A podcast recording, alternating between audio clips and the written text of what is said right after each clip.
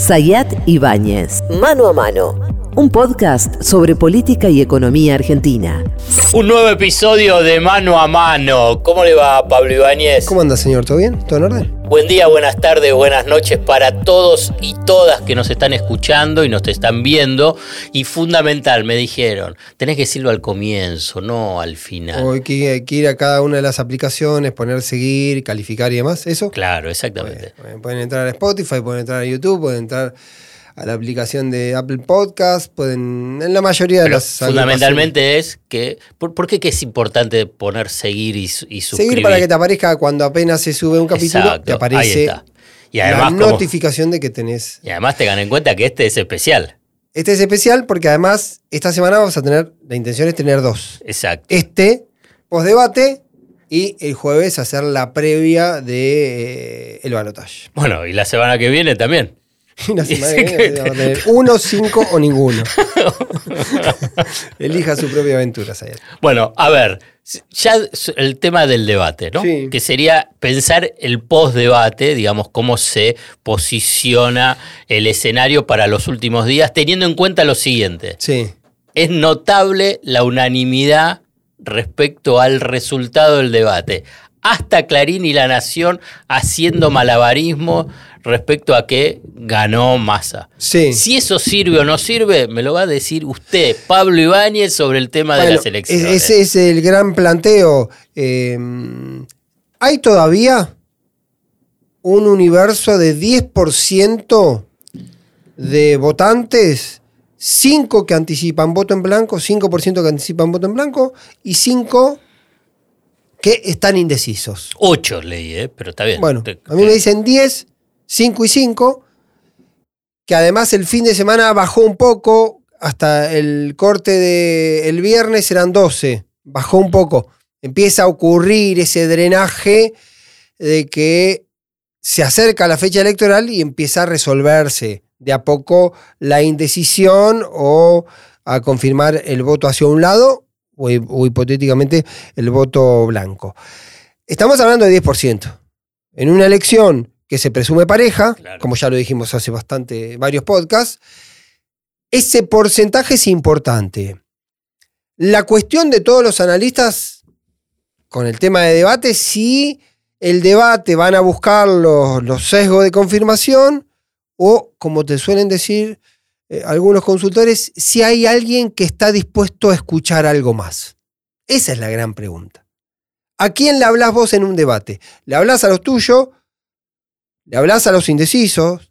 Quizá le hablas o tratás de hablarle a un voto blando del otro, pero la pregunta del otro lado es quién está dispuesto a escuchar que alguien le diga algo más. Entonces, el debate, los debates en general, se, se terminan convirtiendo, como estas elecciones, en general, como estos climas y esta votación que termina siendo muy emocional, no tanto lo que se dice, lo que se expresa, o lo que se propone, sino lo que se transmite. Entonces, esta especie de unanimidad que vos definís en la idea de que Massa salió como ganador del debate, Sí. a priori, a priori, debería entender- entenderse que Massa salió mejor parado y mostró debilidades de Javier Milei. Yo creo que eso se expresó. Yo creo que eso fue visible. Creo que fue muy notable que Massa tuvo una táctica que Javier Milei no tuvo. Increíble que se presenta un debate sin estar preparado lo de Milei. Para mí cayó en una trampa. Pues sí que estaba preparado y cayó la trampa. Para mí Milei cae en la, en la siguiente trampa. A ver. En el predebate, el- el- la usina del masismo decía, Sergio va a querer desestabilizar. Ah, ah, ah, ya te entiendo. Y más, y Milei fue exclusivamente a no dejarse desestabilizar. Entonces, estuvo quieto, estuvo a la defensiva. Contenido. Estuvo contenido para él mismo, en una declaración que hace hoy a la mañana con Feynman en la radio, dice, vinieron a tratar de desestabilizarme y no lo lograron. Para eso no fue un mérito, dice Milei. Lo cual tiene dos variables. Una que estás admitiendo que sos un desestabilizado porque no lograron desestabilizarte y vos lo contás como un mérito, porque si no sos un desestabilizado, ¿no? Y la otra, de alguna manera, esta idea que él, su objetivo, llega al debate con esa meta, con la meta de no tengo que mandarme cagadas. Y me parece que eso Se lo pone- parece al Boca en la Copa Libertadores Bueno, claro. de América. Se colgó del- Perdonen, eh, los hinchas de Boca. Se eh. colgó del travesaño, los 11 en el travesaño cuando uno imaginaba tenía elementos para salir a jugar, entendiendo sobre todo, y no me parece un detalle menor, que el candidato del oficialismo es ministro de Economía y él es economista y es una elección que tiene un alto componente. Con una tasa de, inflación del 150% Exactamente, anual. Exactamente. Entonces, yo creo que ahí estuvo muy atinado Massa y desde la previa, porque vos te das cuenta, cuando él instala esta idea de, de- de hay que sacarlo, digamos. ¿Te acuerdas que yo te había dicho en el, en el podcast anterior?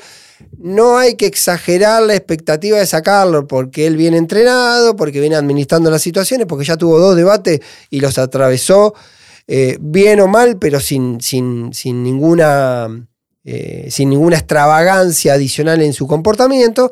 Y me parece que eso lo terminó eh, paralizando, lo puso a la defensiva y ahí me parece que Massa tuvo una cosa, una cosa interesante. Sí, lo otro, lo que pasa que después, volviendo al punto de qué impacto electoral puede tener esto o no, hay otra cuestión que uno Pero- no sabe. pero no, no avancemos sobre eso porque quiero hablar algo sobre lo que fue el debate. Sí. A ver si coincidís o me, me haces algún tipo de observación al respecto en términos políticos. Eh, te digo mi evaluación de lo que fue Sí. eh, Javier Milei es que es increíble que este personaje esté en la disputa para ser presidente.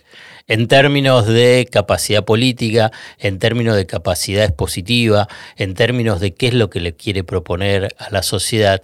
Dicho esto, y yo creo que quedó claro, digamos, el- digamos, por ejemplo, haciendo la comparación, digamos, obscena y eh, hiriente de lo que fue la guerra de las Malvinas, Thatcher con un partido de fútbol. Sí.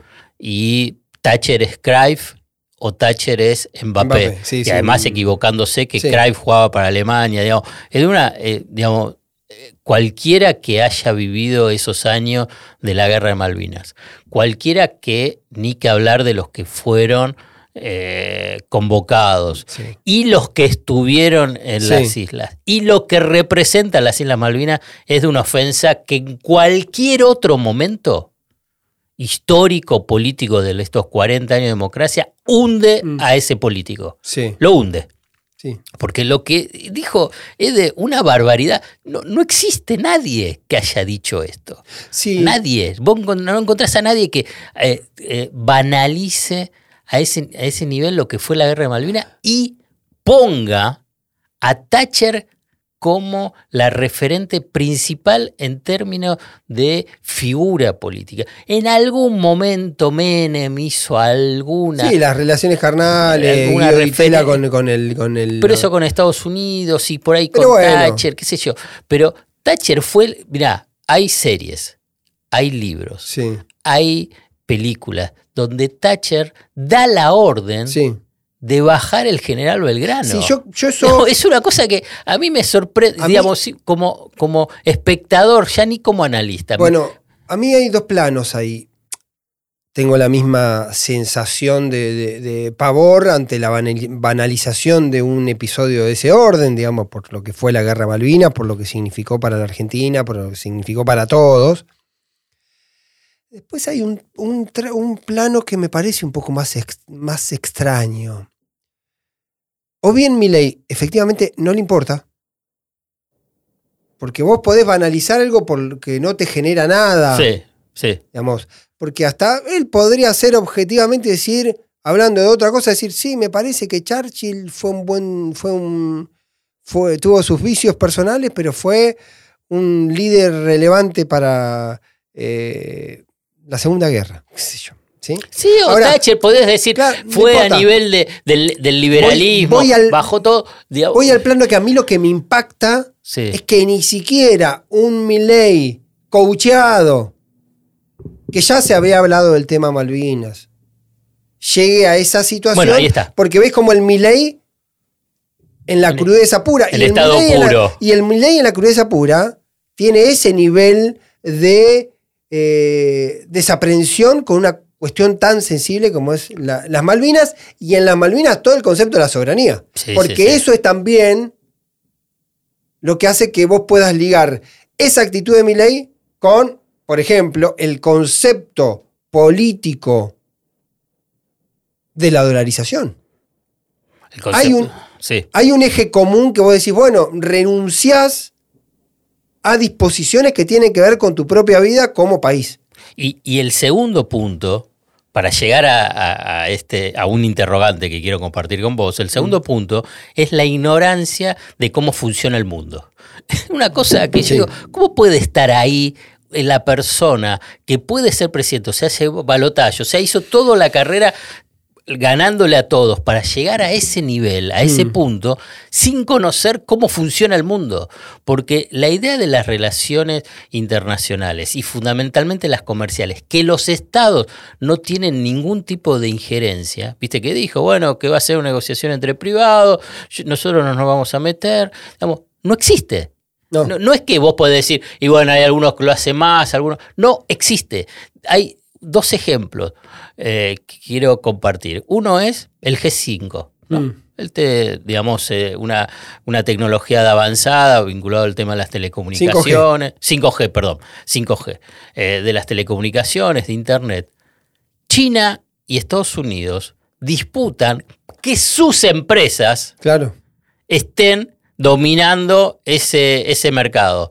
Y por consiguiente son los estados que presionan a, a otros estados, en este caso a la Argentina, para que facilite eh, el ingreso de sus propias empresas. Mm. ¿no? O obture el ingreso de otras. Otro ejemplo, cuando Alberto Fernández y Martín Guzmán hicieron, me parece, la primera gira por Europa, eh, cuando se encontraron con eh, Macron y después con el, no sé si con el canciller en ese momento era Merkel o no, pero sí su, eh, su ministro de, de Economía Sí. para la negociación del Club de París. ¿Vos sabés lo primero que le decían? No a ver la tasa de interés, a ver cuándo vamos a, cuándo van a pagar, cuál es el plan de financiamiento. No, no. Le hablaban de las empresas, una francesa y una Claro. alemana, en función a alguos de los proyectos de infraestructura que había en Sí, por Argentina. supuesto, por o sea que, digamos, no tener en cuenta, te doy dos ejemplos si hay, pero o sea, que es, es innumerable la cantidad. No solamente Argentina, el mundo funciona de otra forma. Él piensa que el mundo no funciona así. Sí, Entonces- yo eh, me parece que sí el debate, por eso insisto, yo cuando te iba a decir cómo derrama esto, después la percepción general puede variar. Si uno hace por ahí un análisis eh, o sobreanalizamos el fenómeno.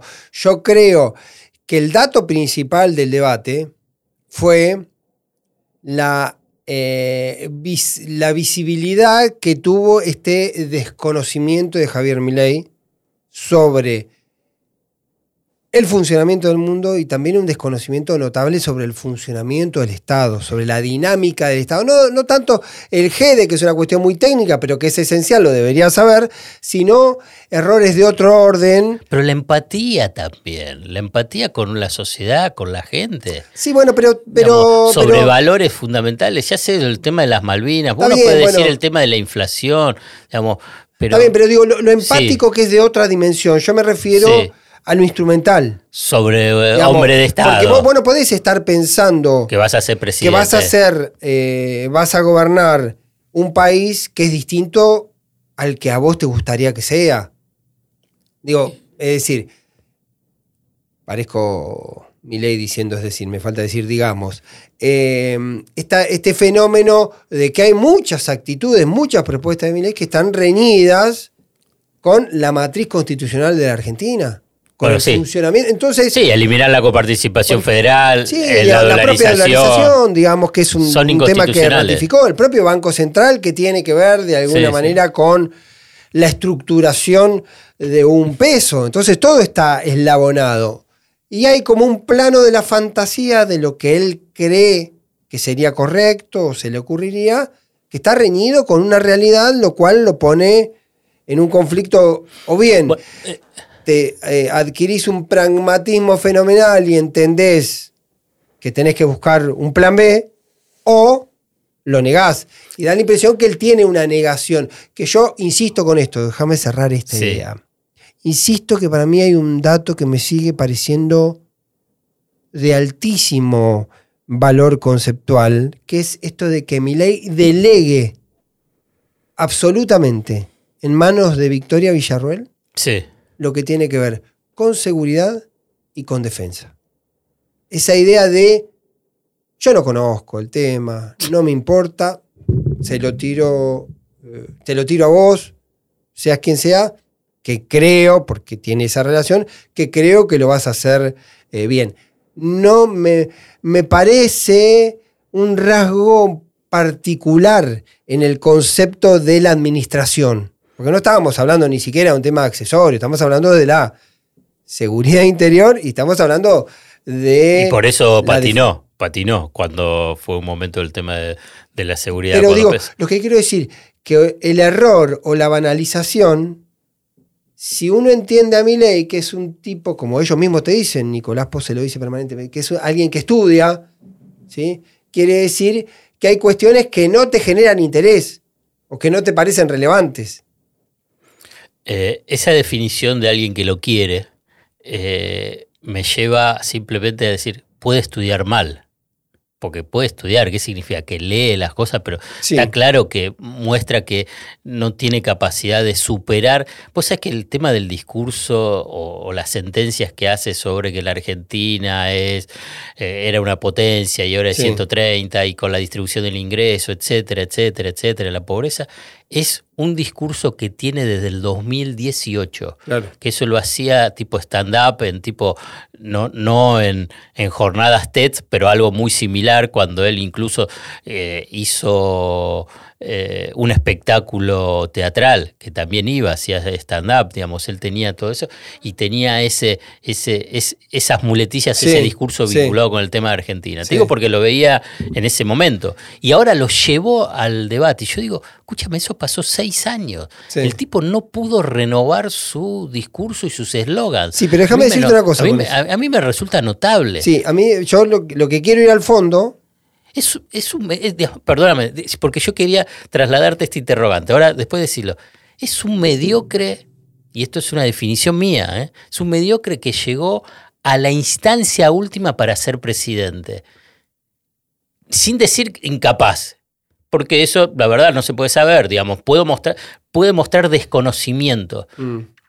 Pero acá va la pregunta para este mundo de la política que vos conocés. Después de todo este recorrido que estuve, digamos, ¿qué pensás? Y esto es, obviamente, sentimiento.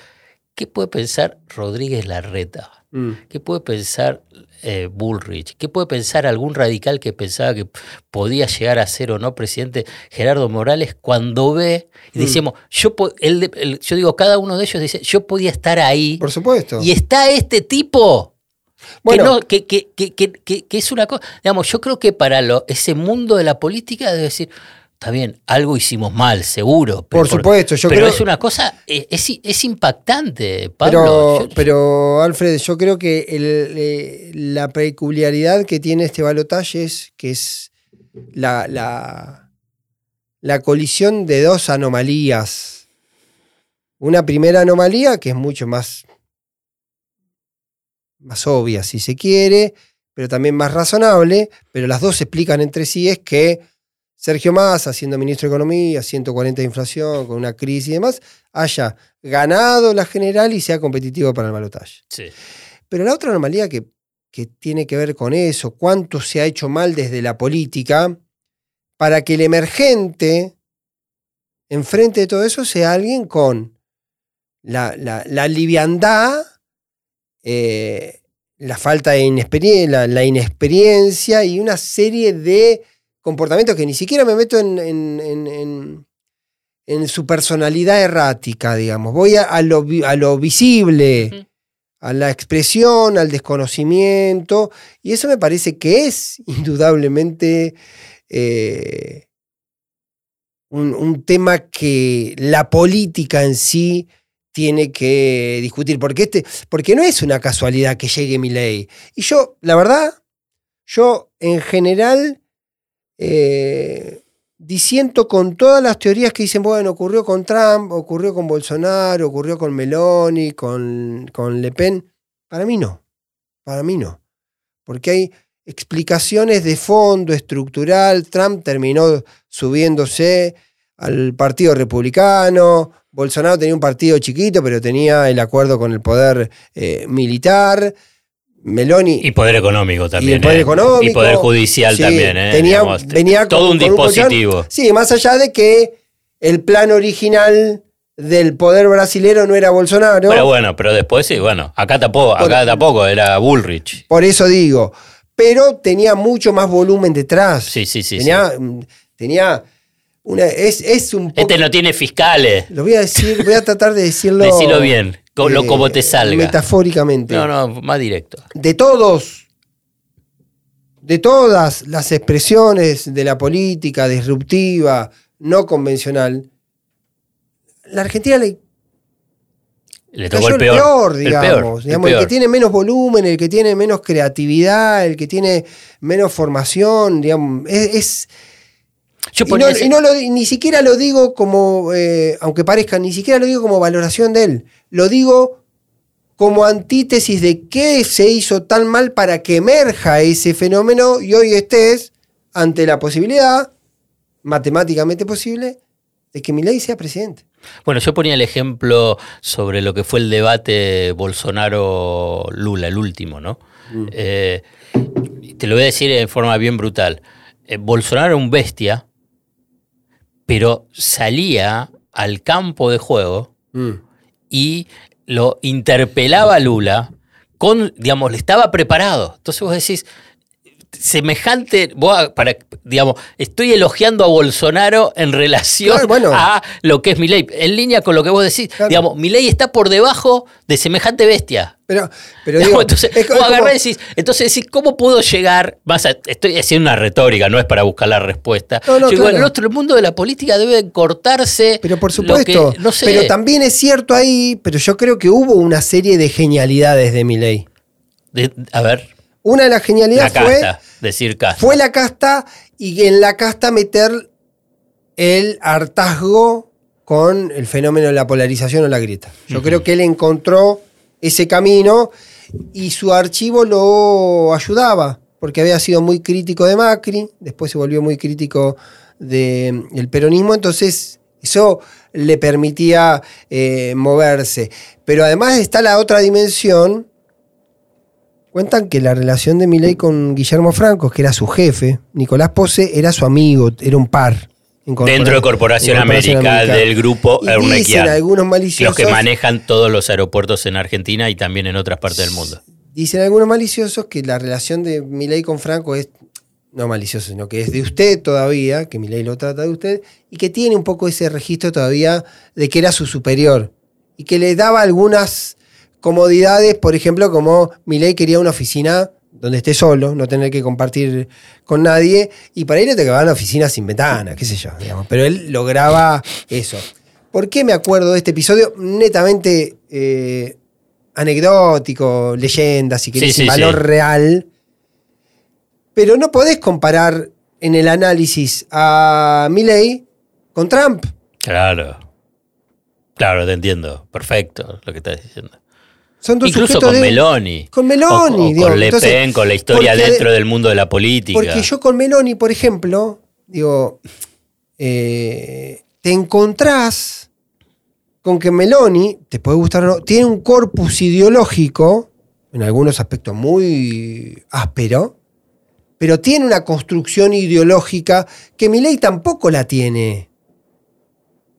Yo repito esta anécdota porque la dijo el otro día en una entrevista Juan Luis, Juan Luis González, el, bió- el biógrafo de, de Milei, y él libro El Loco. Del libro El Loco. Él se sorprendía porque decía que nunca lo había escuchado hablar a Milei en el estudio que hizo sobre él de la dictadura y que desde que aparece Victoria Villarroel en su mundo, la abraza, la incorpora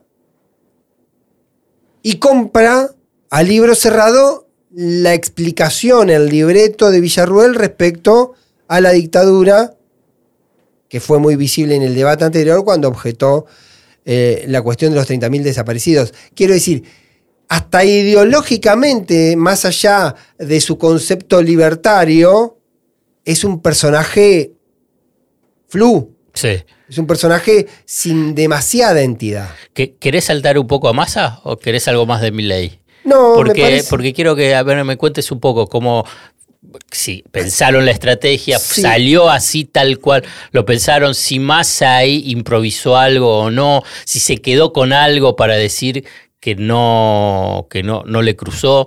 ¿Qué piensa que cómo siguen estos días? Massa se fue ayer del debate, se fue a cenar con un grupito chiquito, había naturalmente un clima de, de que había estado todo bien, de que había salido bien.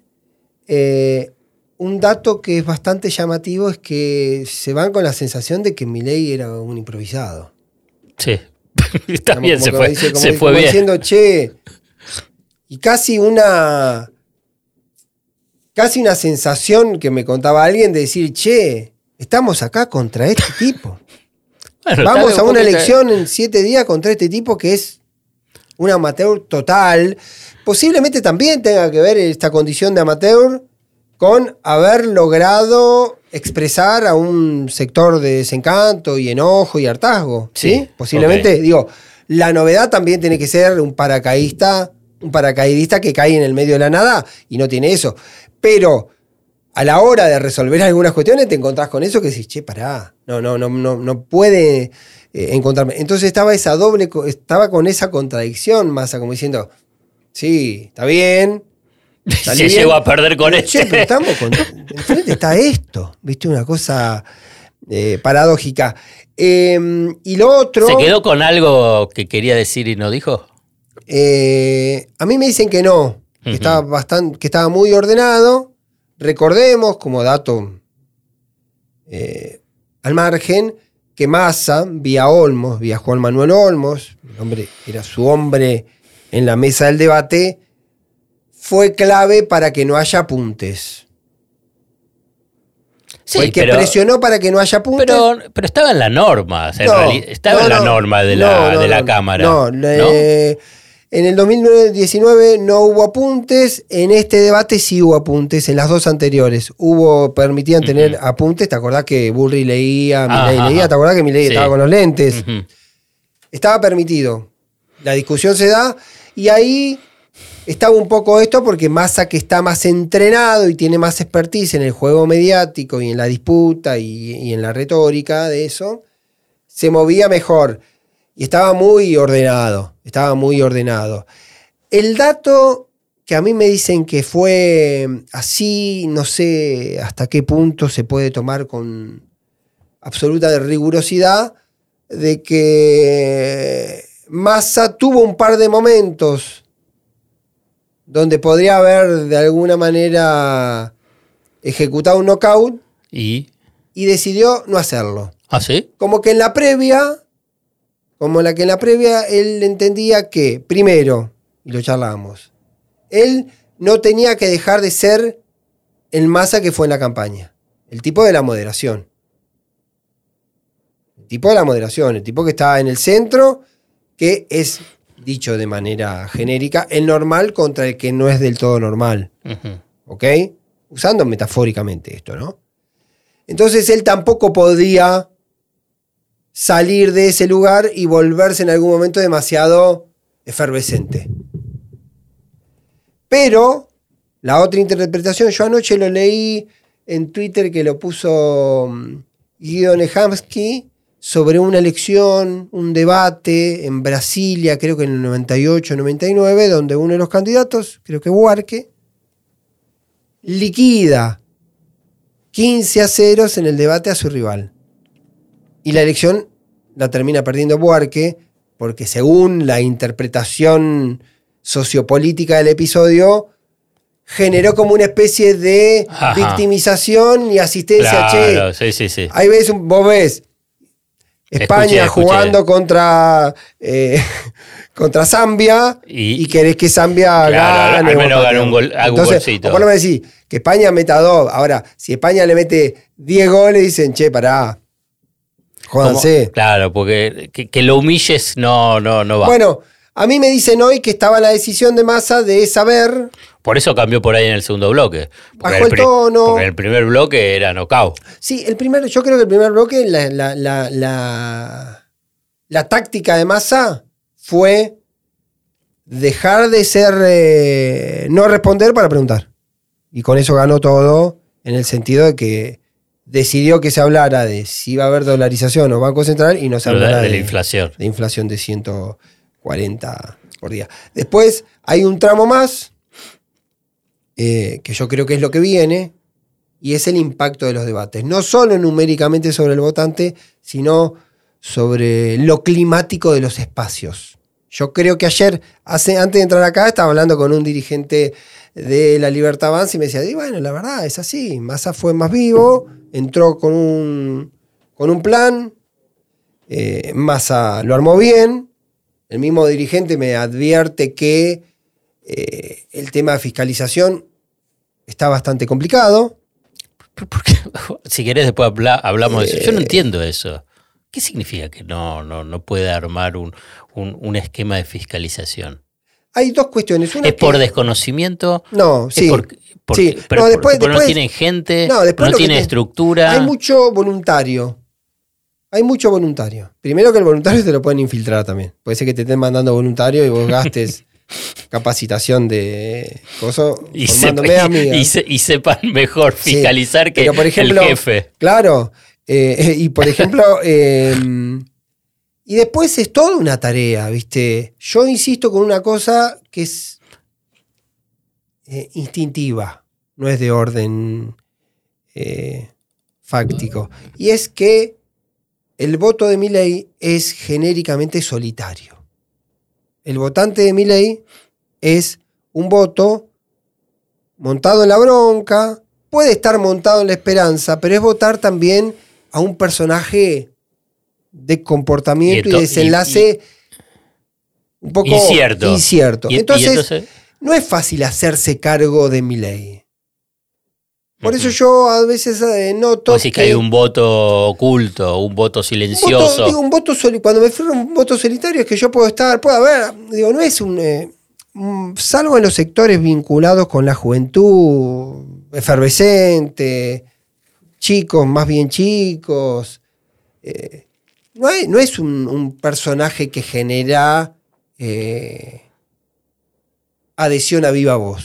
¿sí? Tiene esas movilizaciones, muchas, muchas caravanas que son de... de O bajo- por la negativa, ¿no? Voto a mi Bueno, ley porque no quiero a sí. Massa, voto Bueno, a mi ley porque no quiero a pero la una cosa- casta una- a nivel individual. una cosa digo. es votar pero no van, algo. Pero no van a una movilización por Claro, bueno, pero y también el No mismo que irían. y el mismo que no va a la movilización tampoco va a ir a fiscalizar. Sí, sí. A eso me refiero. Cuando Bueno, es un pero- voto solitario. Bueno, pero vos podés armar est- eh, No. alianzas políticas. no, las alianzas políticas, que esa fue la otra dificultad, fue que hubo mucho conflicto entre los dos grupos. Primero porque no se conocían. Estás hablando del macrismo, Sí. duro. Macrismo y la libertad avanza. Segundo, porque también empiezan los, las desconfianzas, necesitas guita. ¿Quién la pone? ¿Quién la lleva? ¿Quién la reparta? Y pero, sí, pero sí, además de esto, si necesitas, necesitas más plata ahora que entregas menos boletas a- a- para distribuir. Es una cosa, porque necesitas armar una logística para distribuir el resto Bueno, de las ese boletas. la- pero para la- eso necesitas más plata todavía. Porque necesitas plata para armar la estructura. Necesitas Sí, plata claro. para co- comprar más Sí, boletas de las que llamemos te da. plata, llamemos eh, logística Sí. en términos genéricos. Vos necesitas gente que sepa fiscalizar, que sepa ordenar la fiscalización, que distribuya a los fiscales, que lo vaya a buscar, que les diga qué tienen que hacer. Que no un sándwich, una una- un una bebida. De funcionamiento que yo me acuerdo en alguna elección te aparecía Campanella fiscalizando en San Isidro y parecía que era el poeta eh, de las cosas nuestras. Y era un chiste, digamos, en ese sentido. Puede haber fiscalización eh, Sos más duro con Por un- Campanella que con los políticos. vos. no, no, pero quiero decir, me, me acuerdo de ese, me acuerdo No, dale, esa, dale. esa fantasía de no, yo quiero fiscalizar. Está Sí, bien. lo mismo es que Ratazzi. digo, exacto, bueno, exactamente. Eso. a eso me refiero. Después tenés otra dimensión, porque vos tenés 108 mil mesas en todo el país. Y necesitas ciento... Si no necesitas 108 mil, por lo menos necesitas 60, 70, porque tenés que. Que esa demanda se vuelve más importante ahora, porque si vos metiste menos boletas en las urnas, la necesidad de tener fiscales que repongan la boleta en los cuartos oscuros se hace más importante. Es ridículo lo que hicieron, ¿no? No, tiene una lógica. ¿Qué, de- piensa? ¿Que se la van a robar? Y sí. Y, y bueno, te van a robar. Si entregas 70.000, te van a robar No, también de los bueno, pero 70.000. Uno podría. uno podría especular que también hay un chiste matemático con las elecciones que es cuántos padrones imprimís. Bueno, si vos tenés duda, imprimo cuatro, no imprimo dos. Bueno, o imprimo que- por eso digo que también ahí juega la guita. que Bueno, por eso, ¿o no? ahí porque está.